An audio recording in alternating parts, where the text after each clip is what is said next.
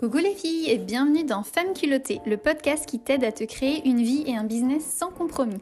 Je m'appelle Cerise et après avoir été une orthophoniste malheureuse pendant 3 ans, je me suis reconvertie en tant que coach et mentor.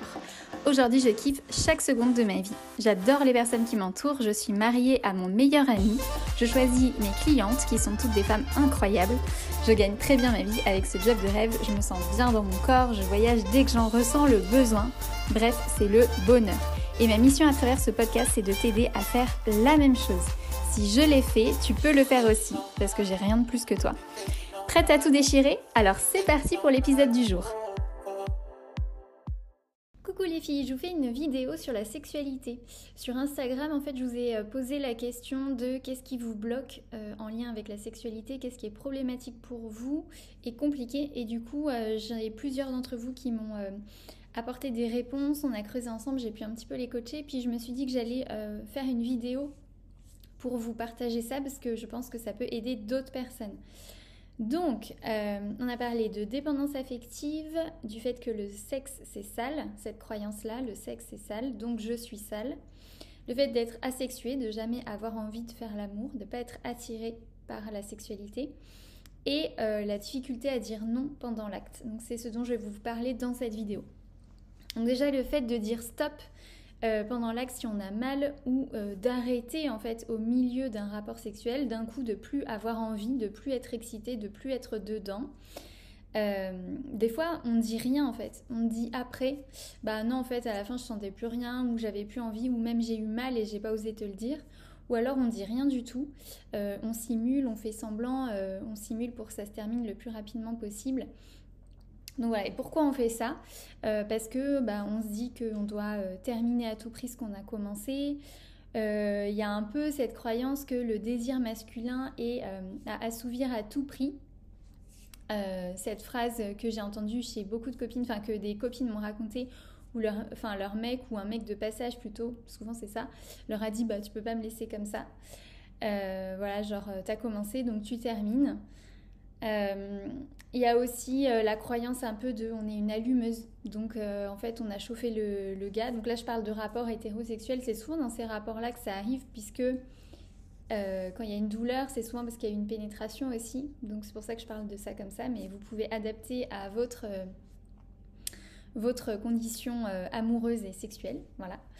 Mais ouais le fait de dire ouais je suis une allumeuse je l'ai chauffé, donc euh, c'est normal d'aller au bout. Ben non, en fait. Vous avez complètement le droit de changer d'avis. Vous avez, vous avez le droit en fait d'avoir envie d'un truc à un moment et de changer après, sauf que c'est très mal vu dans notre société et pas seulement dans la sexualité. Par exemple, euh, donc changer de job, bon là ça commence à devenir euh, plutôt la norme des reconversions et tout ça, mais avant, il y a quelques années encore, si on changeait trop souvent, on pensait qu'on était instable. Euh, c'est comme quand vous dites euh, que vous allez venir à une soirée et puis en fait le jour arrive et finalement vous êtes fatigué, vous n'avez plus du tout envie. Est-ce que vous osez là aussi dire bah non en fait euh, j'ai plus envie? Ou vous engager à faire quelque chose et finalement quand ça arrive bah, vous dire bah non en fait c'est plus ok pour moi là maintenant. Et ça c'est mal vu, c'est une valeur de fiabilité. Du coup je pense que ça peut être intéressant aussi de se demander est-ce que cette valeur là j'ai envie de la garder dans ma vie ou pas en fait?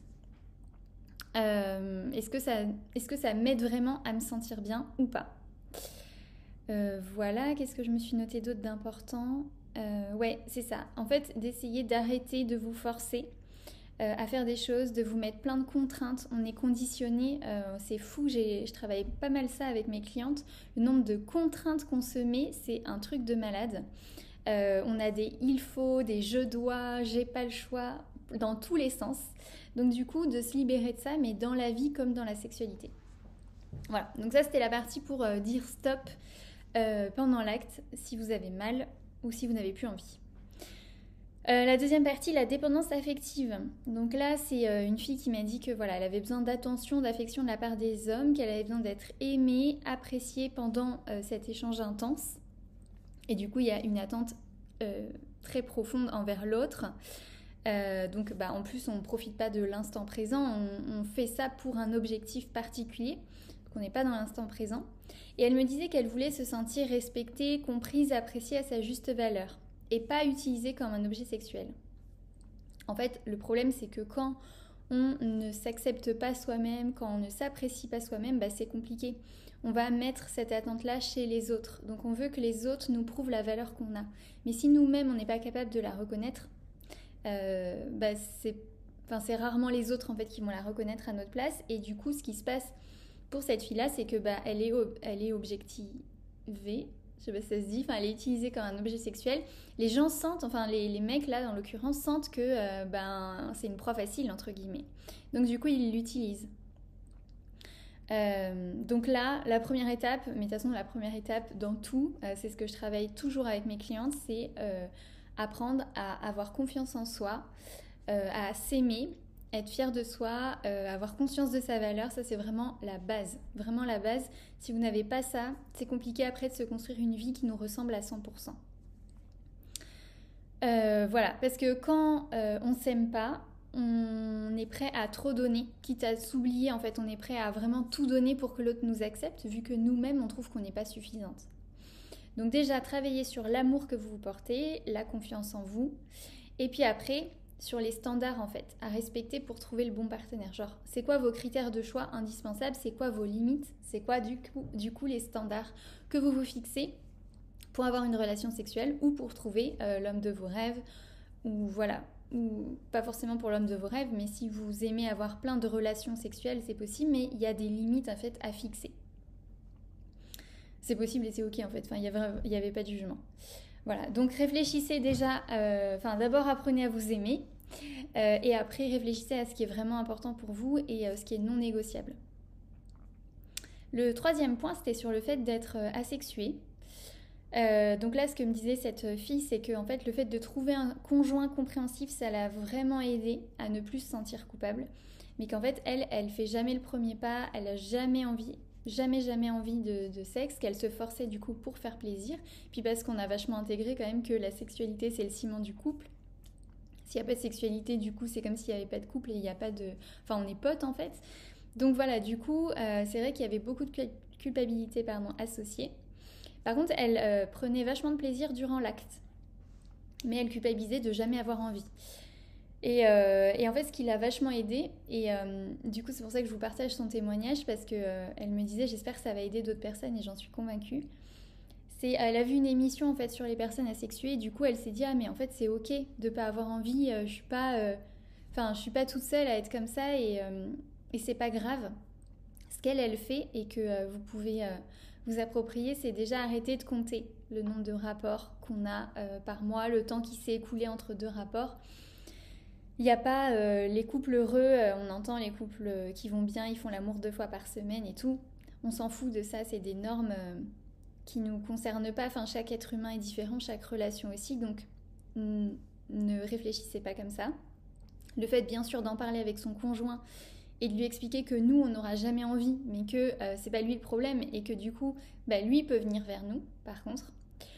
voilà. Et après, moi, ce que j'enseigne à mes clientes, c'est comment euh, comment faire l'amour sans forcément être excité au début. Il y a d'autres façons en fait de faire l'amour et de, mettre les corps en contact, puisque euh, en fait faire l'amour c'est vivre un moment intense en fait de connexion, de partage, et même sans être excité dès le début, on peut faire l'amour et puis l'excitation et le désir arrivent en fait au fur et à mesure.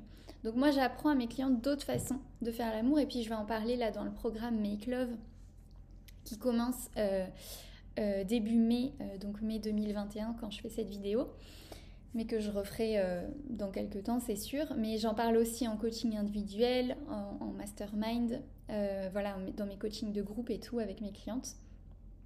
Voilà, je, leur apprends en fait une autre façon de faire pour que ça devienne fluide et qu'elles puissent faire l'amour avec leur partenaire jusqu'à 120 euh, ans si elles restent, si elles vivent aussi longtemps et qu'elles restent avec le même partenaire toute leur vie, mais enfin ou en tout cas de pouvoir faire l'amour, peu importe notre situation amoureuse, notre euh, âge.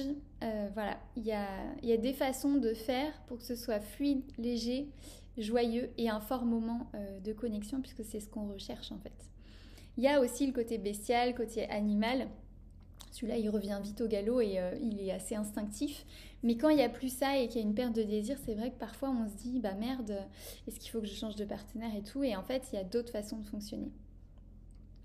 Et la dernière croyance, c'était donc c'est sale, le sexe, donc je suis sale. Et donc là, si c'est votre pensée, regardez d'où est-ce qu'elle vous vient. Est-ce que c'est une expérience de vie que vous avez eue qui a été traumatisante? Est-ce que c'est euh, encore les croyances anciennes de euh, la femme doit rester vierge en fait pour être pure? Et donc si elle fait l'amour, bah, elle est plus pure, puisqu'en fait c'était ça, se marier en blanc, c'était pour rassurer l'ego euh, de l'homme, pour que la femme, elle, elle puisse pas avoir de point de comparaison, qu'elle puisse pas lui dire que c'est un mauvais amant ou ce genre de choses.